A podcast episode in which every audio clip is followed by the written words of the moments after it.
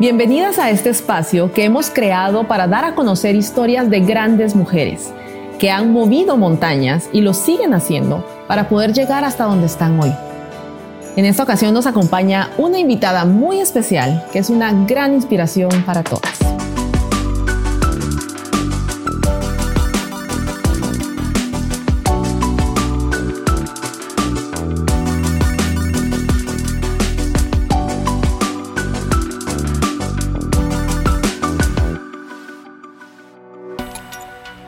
Celaya es compositora, productora y cantante. Con dos discos de estudio, ella ha encontrado su propio sonido, que la ha llevado a estar en grandes escenarios como la Quinta Vergara en Viña del Mar. Ella además es madre, esposa, empresaria, una mujer llena de pasión por lo que hace. De verdad, Celaya, estoy muy contenta de tenerte hoy aquí porque este es un espacio de inspiración y tu vida ha sido muy inspiradora y has tenido una trayectoria increíble que has hecho desde tu país natal, pero que ahora estás proyectada internacionalmente. Ha sido un orgullo tan grande para todos nosotros. Así que voy a estar contenta de explorar un poquito más cómo ha sido tu vida, qué tipo de decisiones has tomado a lo largo del tiempo para pues inspirar a otras mujeres a seguir luchando por sus sueños. Gracias, qué emoción, qué emoción verdad por poder compartir contigo un ratito. Buenísimo. Pues la primera pregunta que quiero ahí explorar es acerca de tu niñez. Yo sé que tu abuelo fue una gran inspiración para ti en cuanto a la música, que él fue quien te introdujo a este mundo, pero además de la música, ¿qué más era importante para ti en tu niñez? ¿Qué era lo que te gustaba? ¿Tus hobbies? Cuéntame cómo era Celaya de chiquita. Pues la verdad es que mira, eh, tuve una niñez muy linda, muy cercana con mi familia, la verdad es que pasábamos mucho tiempo juntos y quiera que no, pues siempre con mi familia, mi abuelo, la música fue parte de, de mí desde muy chiquita, era como una fuente de alegría, de hacer shows para la familia, de ver a todos cantando y sí crecí con esa unión muy cercana a mis papás, a mi hermano, a mis abuelos, eh, que hoy en día creo que forman mucho parte como de mi base y de la importancia que le doy también a la familia, no solo a, la parte profesional. Entonces sí te digo, desde muy chiquita me inspiraron como a soñar en grande. Mi mamá siempre me dijo, mira, uno en la vida puede hacer lo que uno quiera con trabajo, pero se vale soñar. Entonces creo que sí crecí mucho con esa mentalidad desde muy chiquita. Así que desde que era muy niña yo miraba conciertos, ponete de artistas que me gustaban y decía, ala, ojalá algún día yo estuviera ahí con esos vestuarios y esas cosas. Entonces creo que a pesar de todo que uno va creciendo en el tiempo, ese espíritu de niña sigue como muy prendido en mí. Qué lindo. ¿Y qué rol tan importante tuvo tu mamá? Sí, mira, mi mamá para mí siempre he dicho es una de, las personas que más me inspiraba a estar donde estoy hoy. Em, es alguien que, como tú decís, hay muchas veces uno no sabe de historias de mujeres que lo inspiran a uno. Y la historia de mi mamá es algo que he llevado muy de cerca, que he vivido muy de cerca. Y es alguien que yo le he visto crecer y ser súper exitosa profesionalmente, pero también como esposa y como mamá. Y creo que para mí, ya te contaré, pero me hizo romper uno de esos miedos que quiera que no creo que todas llegamos a vivir en algún momento de nuestra vida, que es, ¿será que voy a poder llegar a casarme, llegar a construir una familia y seguir construyendo mi sueño? Que creo que a veces nos enseñan que tienes que elegir una u otra. Ella a mí me enseñó que tú armas la vida que tú querés, tú escribís tu propia definición de éxito y ella fue para mí un ejemplo de que se puede hacer los dos y de verdad que no hay límites en esta vida. Tu mamá ha sido una gran profesional, yo la conozco, impulsa mucho temas de emprendimiento en la Universidad Francisco Marroquín y me parece increíble que, digamos, en Guatemala, que nos impulsa mucho el deporte, nos impulsa la, la música, cuando tú le dijiste, mamá, yo quiero ser ¿Qué fue lo que le dijiste? ¿Y qué fue lo que... Mira, yo la verdad que eh, como cuando uno es chiquito, tú decís, quiero ser cantante, ¿verdad? Y conforme vas creciendo, creo que empiezan a entrar también muchos de esos miedos que te impone la sociedad de decir, qué pena decir que quiero ser cantante. O sea, eso es un sueño de niña, ¿verdad?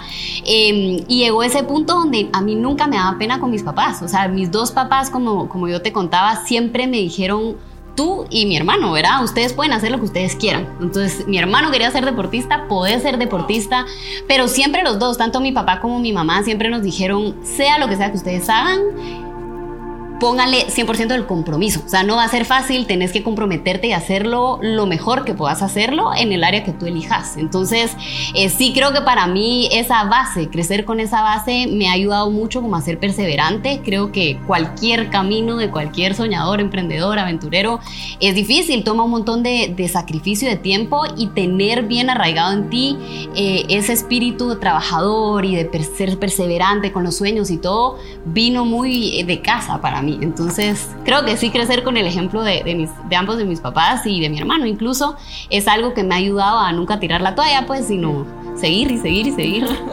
qué dicha, qué dicha tan grande. Eh, bueno, sé que tomaste clases de canto con Angélica Rosa.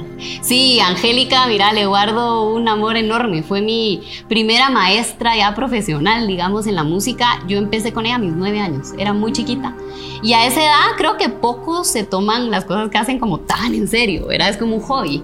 Ella desde que yo entré fue como, ok, acá lo vamos a hacer como si tú ya fueras un artista internacional. Entonces, eh, realmente los retos que, que me ponían clase con clase siempre me enseñó eso de comprometerte no importando el nivel de tu audiencia. Entonces, ella algo que sí me enseñó fue Mira, no importa si hay cinco personas viéndote o un millón, eh, eh, tú tienes que hacerlo como que hubiera un millón porque el impacto que vas a causar en cada una de las personas al final va a ser algo que va a trascender. Entonces le guardo un, amor inmenso, fue alguien que me enseñó que me iba a costar, o sea, me dijo, eh, este camino de la música, del artista, es un camino muy difícil y muy sacrificado, pero es un camino enormemente enriquecedor si tú estás dispuesta como a vivirlo al 100%. Entonces sí, mucho de esa valentía, como te digo, de atreverme a tocar puertas y de ir a buscar y de ese como camino que, le toca enfrentar a cualquier emprendedor también se lo atribuyo a, a ella, que, con la que yo arranqué muy chiquita.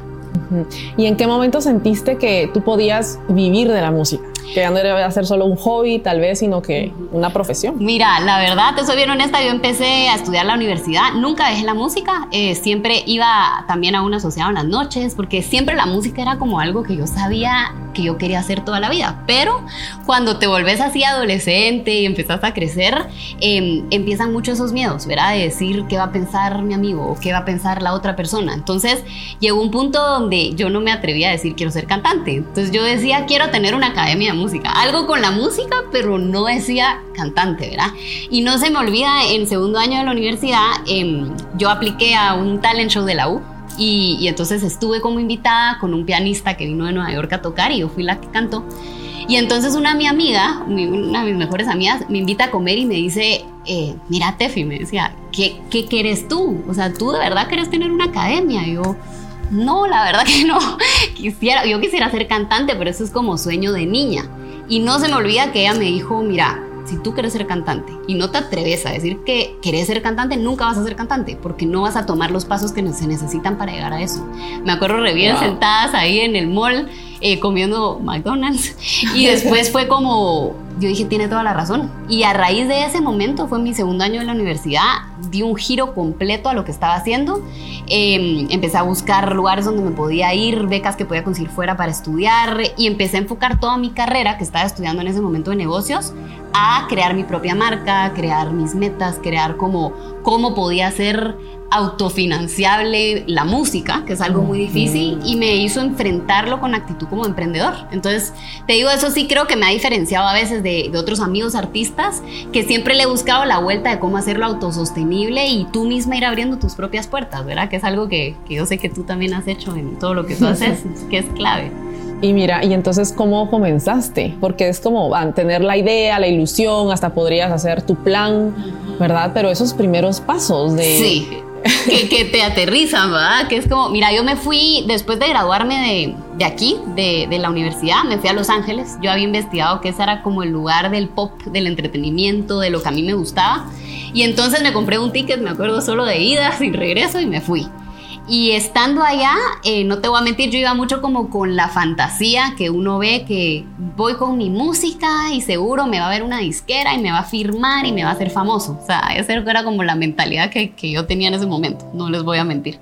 Y cuando llego allá, me voy con mis demos, ¿verdad? Mis cosas que yo había invertido para llevar mi material y me doy cuenta que estaba años luz de poder arrancar. O sea, si yo quería arrancar con mi música, mi mensaje, como mi propósito, tenía que empezar sola, o sea, como cualquier emprendedor. Y me acuerdo re bien que me dijeron, do it yourself. Ah, y era como, tenés que empezar tú, porque si una disquera te va a agarrar, primero que es como, voy a probar suerte con este y después te dicen qué hacer, qué cantar, cómo verte y no es necesariamente lo que tú quieres con tu música. Mm. Y en ese momento sí fue algo que me dio como que mm, nunca me dio miedo porque era algo que yo quería hacer, pero sí fue como por dónde empiezo, ¿me No, no tenía ni idea de qué se tenía que hacer. Eh, dije, ok, primero necesito un disco, ah, si quiero ser cantante. Entonces fue como arrancar a leer un montón de biografías de artistas que admiraba, artículos y a tratar de entender cómo funcionaba la industria para empezar a recorrerla, ¿verdad? Y, así fue como empecé, o sea, me acuerdo re bien en, en Los Ángeles, agarré todos mis ahorros que había hecho desde muy chiquita. Yo trabajaba en la música desde mis nueve años, o sea, empecé muy pequeña a cantar eventos, misas, bodas. Y dije, acá está todo lo que he ahorrado, ¡pum! Se lo invierto a este primer disco no me alcanzó, o sea, pude pagar cuatro canciones nada más.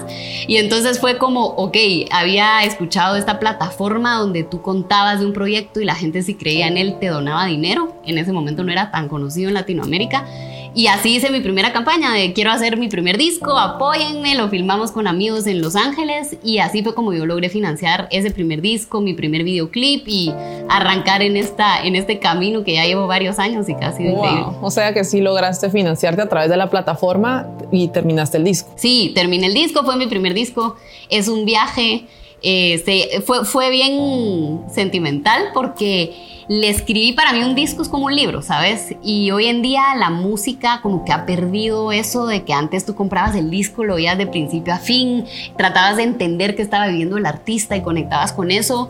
Hoy en día son canciones, todo pasa muy rápido, los artistas grandes lanzan una o dos canciones al mes. Entonces, em, se ha perdido eso, pero gracias a Dios, lo primero que yo saqué, busqué hacerlo como la música que yo crecí escuchando, que fuera algo que comunicara un mensaje con lo que yo conectara y le escribía la vida, o sea, al viaje que todo aventurero le toca recorrer, eh, que está lleno de retos, de momentos difíciles, de momentos increíbles y, y, cada una de esas canciones pues representaba uno de esos sentimientos con los que después me fui topando a lo largo del camino. De verdad que yo me identifiqué tanto con tus mensajes, porque tú le hablas a la naturaleza humana, ¿sabes? A lo que todos tenemos dentro, todo lo que pasamos para poder alcanzar nuestros sueños. Mm. Así que qué lindo, yo Pues, lo veo así, ¿no? La aventura de la vida. Y cuando vi tus mensajes dije, sí, hay sí, nos conectamos. entiendo todo lo que dice.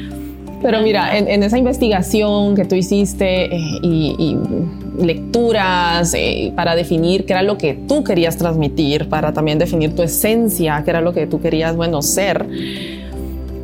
Hubo otras mujeres que, que tú tenías como referencia, que tú admiraras, que eran como, este es como lo ideal para mí, lo que representa lo que yo quiero llegar a ser.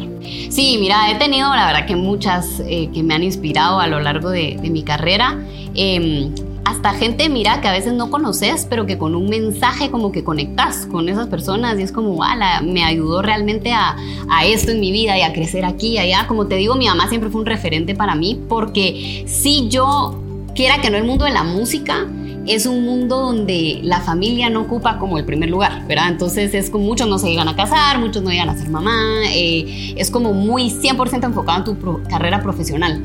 Y para mí fue un momento bien difícil cuando yo estaba en Los Ángeles porque estaba rodeada de eso, o sea, rodeada de, un mundo donde si tú no le invertís 100% de tu tiempo a tu sueño, eh, difícilmente lo vas a lograr. Entonces, si en algún punto yo llegué a pensar, puchica, si quiero esto no me voy a llegar a casar y jamás voy a llegar a formar una familia porque yo quiero ser cantante y quiero ser exitosa en esto, entonces debo elegir, ¿sabes? Mm. Y sí, para mí tener muy de cerca esa relación eh, con mi mamá donde yo le compartía estos como miedos o inseguridades o dudas y que ella me repitiera, mira, o sea, cada uno crea la vida de sus sueños. O sea, tu fórmula de éxito la haces tú. No necesariamente tienes que copiarla a alguien más, sino que tú misma vas a encontrar tu fórmula probando, experimentando, atreviéndote a fallar y me quitó como ese miedo em, de decir, pues probemos, ¿verdad? Y no te voy a mentir, eh, cuando yo llegué a ese momento donde me dan el anillo y me agarraron de sorpresa completa porque no me lo esperaba, eh, fue como, a la araña, ¿ahora qué hago? Y sí, gente que me decía, ah, ¿y ahora qué vas a hacer? Y yo decía, no puede ser, de verdad.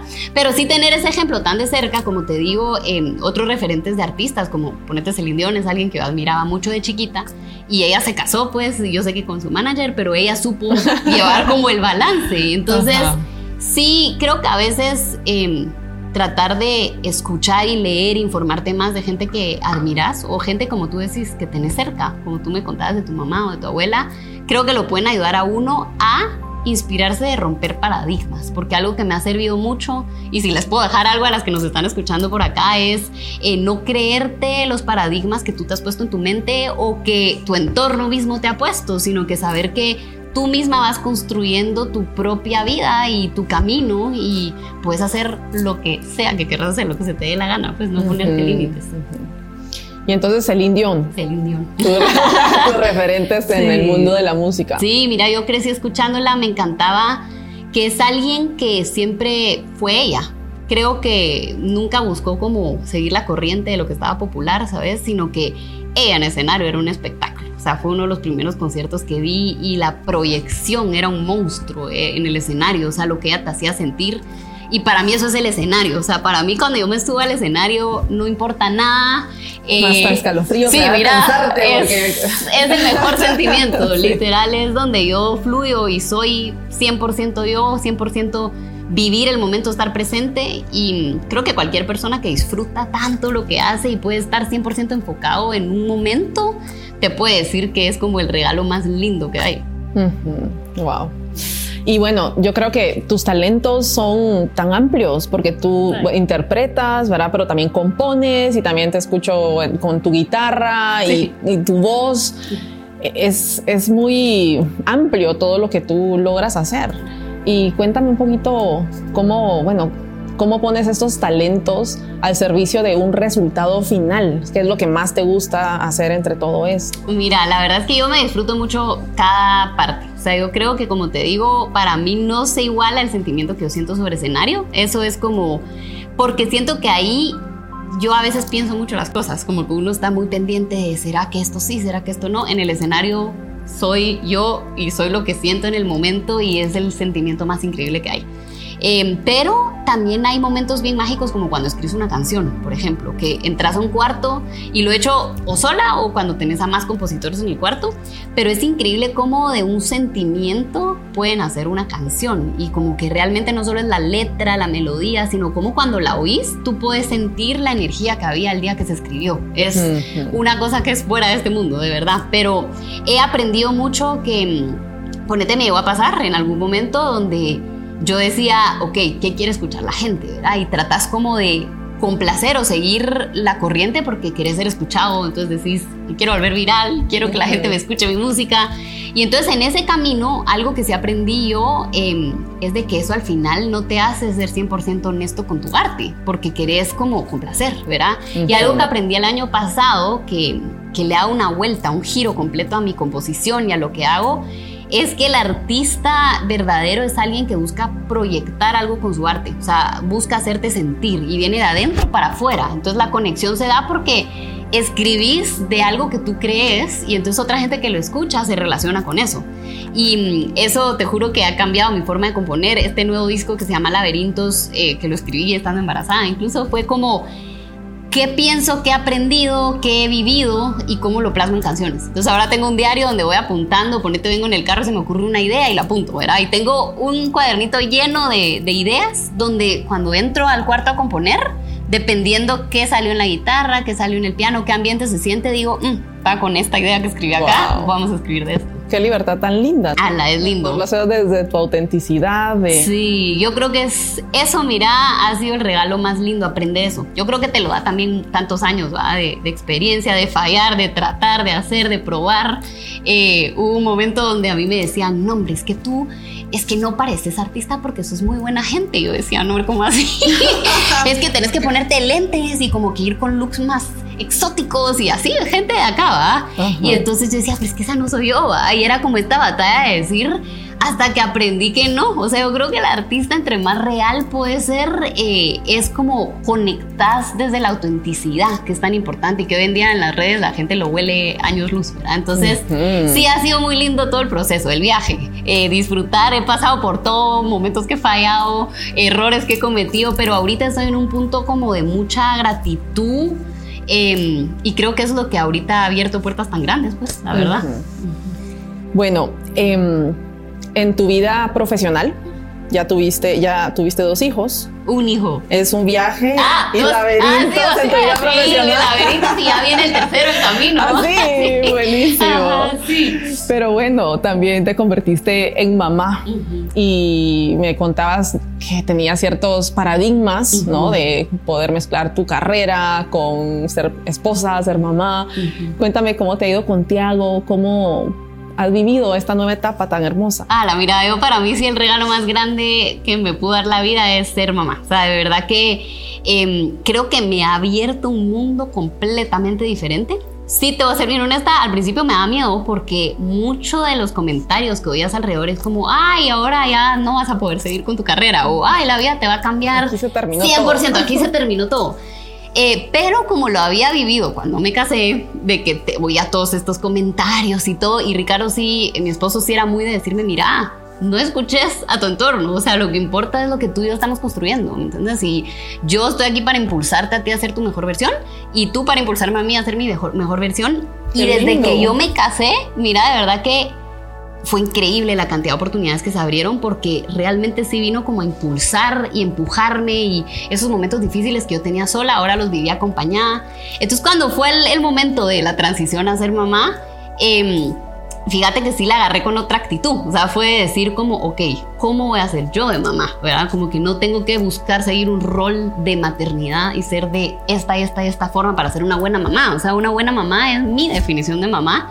Y mm, fue increíble desde el momento que estaba embarazada. Hice cinco videoclips embarazada. O sea, me veías en Miami, yo subía en cosas y, y la gente ni sabía que estaba embarazada. Yo iba acá, una energía de verdad que no sé dónde salía Wow.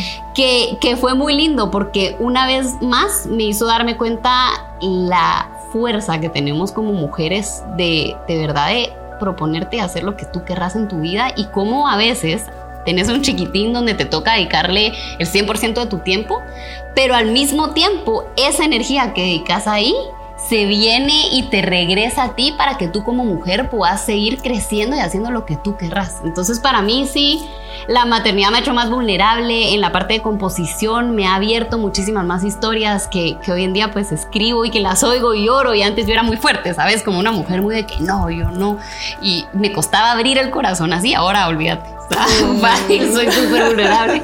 Pero también me ha ayudado mucho a ser más organizada, ¿sabes? Con mi tiempo, o sea, saber de que busco estar presente en cada momento en el que estoy. Entonces, Ujú. digamos, ahora cuando compongo, no es que yo diga, bueno, tengo a Tiago ahí y estoy componiendo. No, no puedo. Entonces me voy dos semanas a Miami, donde me desconecto de todo.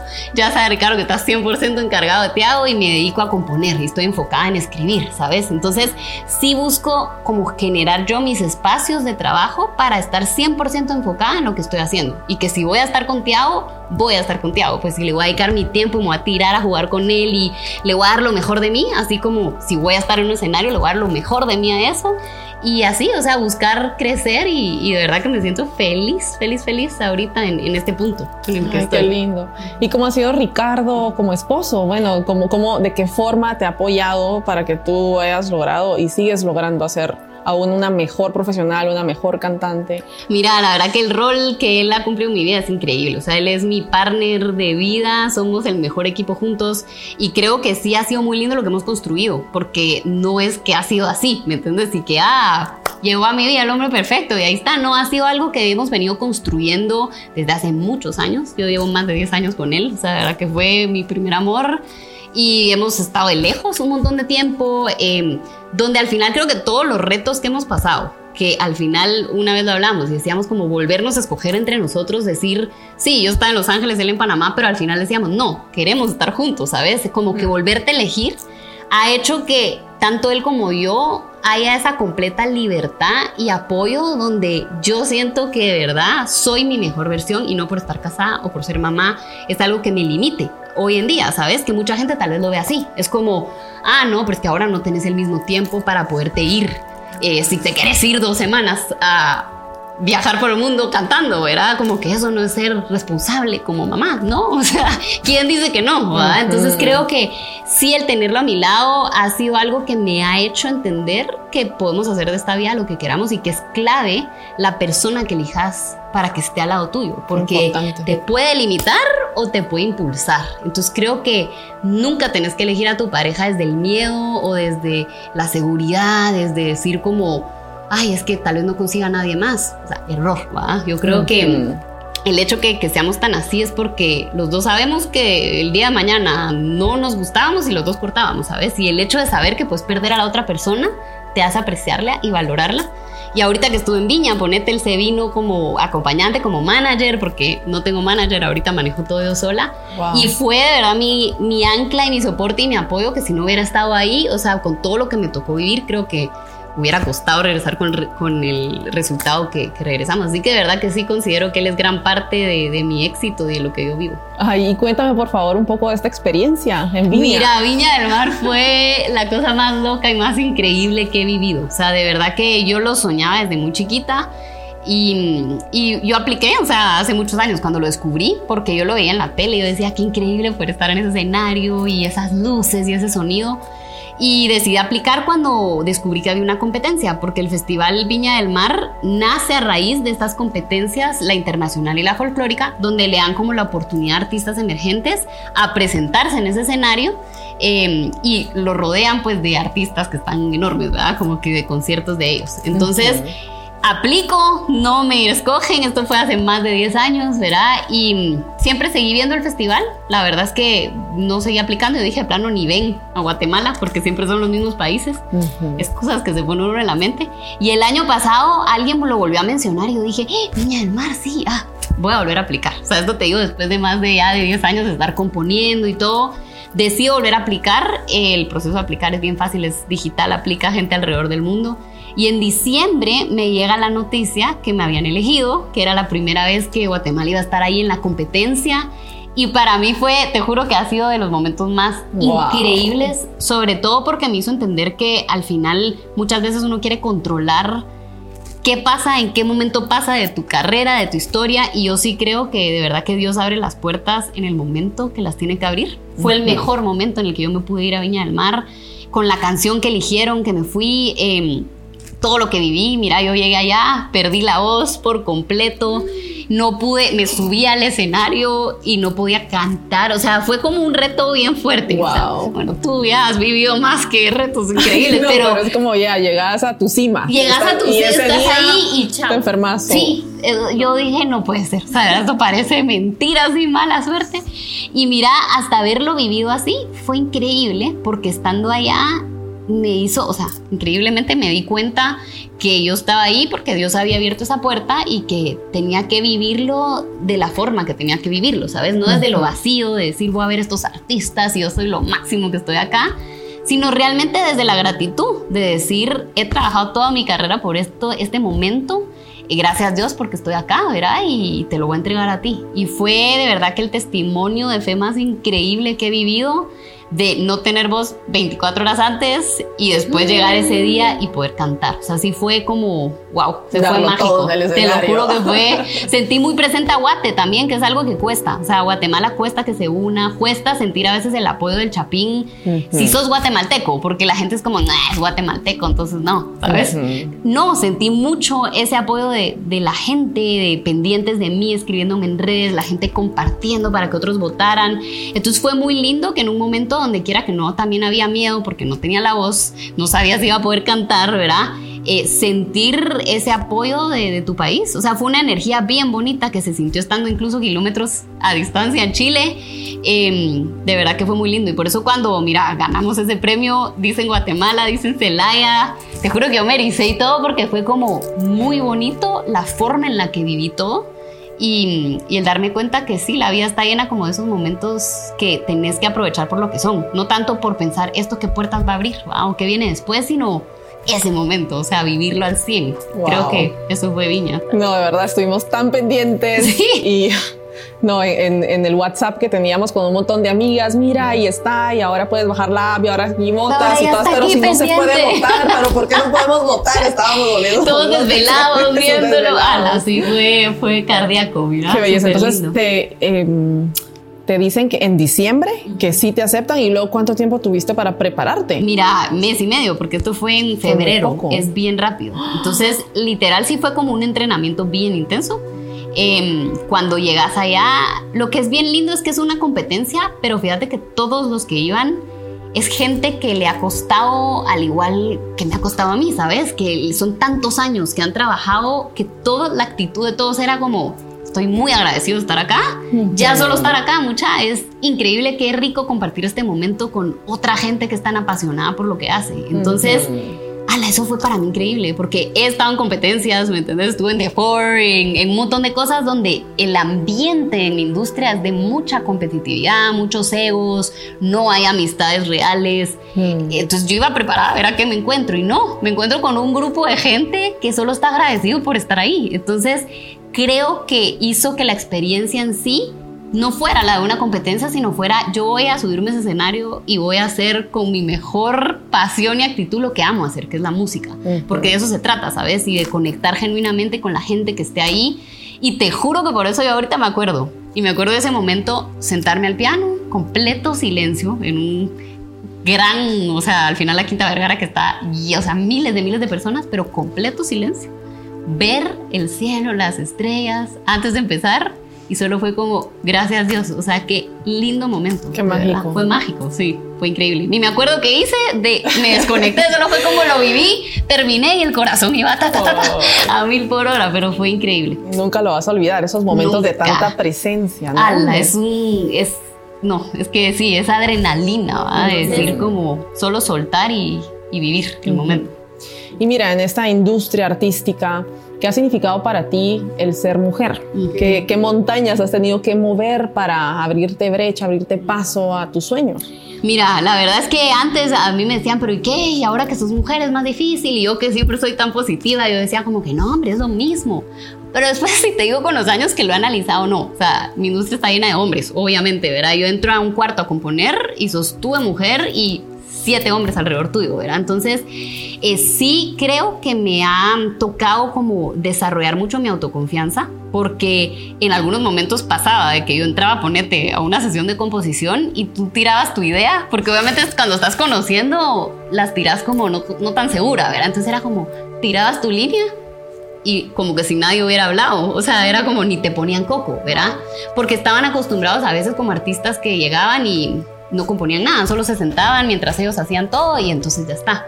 Entonces sí siento que me ha hecho como agarrar mucha autoconfianza en mí, de decir como yo sé lo que quiero, yo sé lo que valgo y me atrevo a decirlo, porque a veces puede ser intimidante estar rodeada de un montón de hombres que te dicen, no hombre, pero es que tienes que decir cosas más atrevidas o ¿por qué no un lenguaje más sexual? Porque es lo que está ahorita de moda, por ejemplo, en, en, el mundo más del pop y del urbano.